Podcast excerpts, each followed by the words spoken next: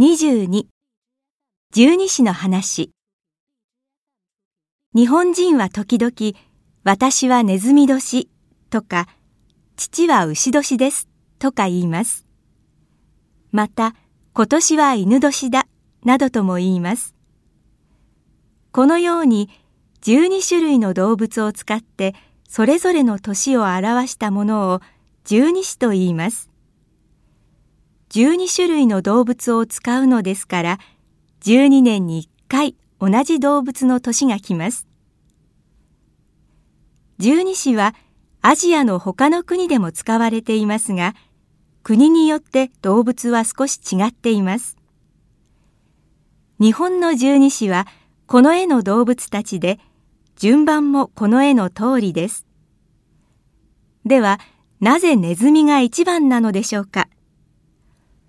こんな話が伝わっています。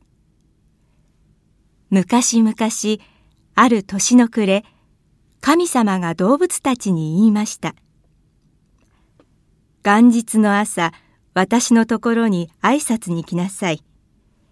一番早く来た動物から12番目のものまで順番に1年間ずつその動物の年としてやろう。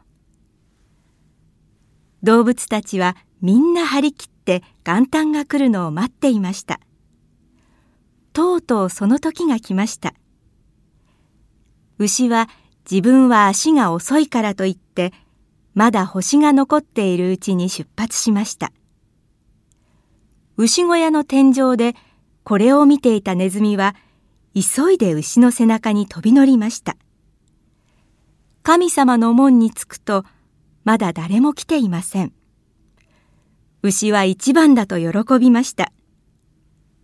ところが神様が門を開けるとすぐにネズミが牛の背中から飛び出して一番に門の中に入ってしまいました。それで十二支の一番初めはネズミになったのです。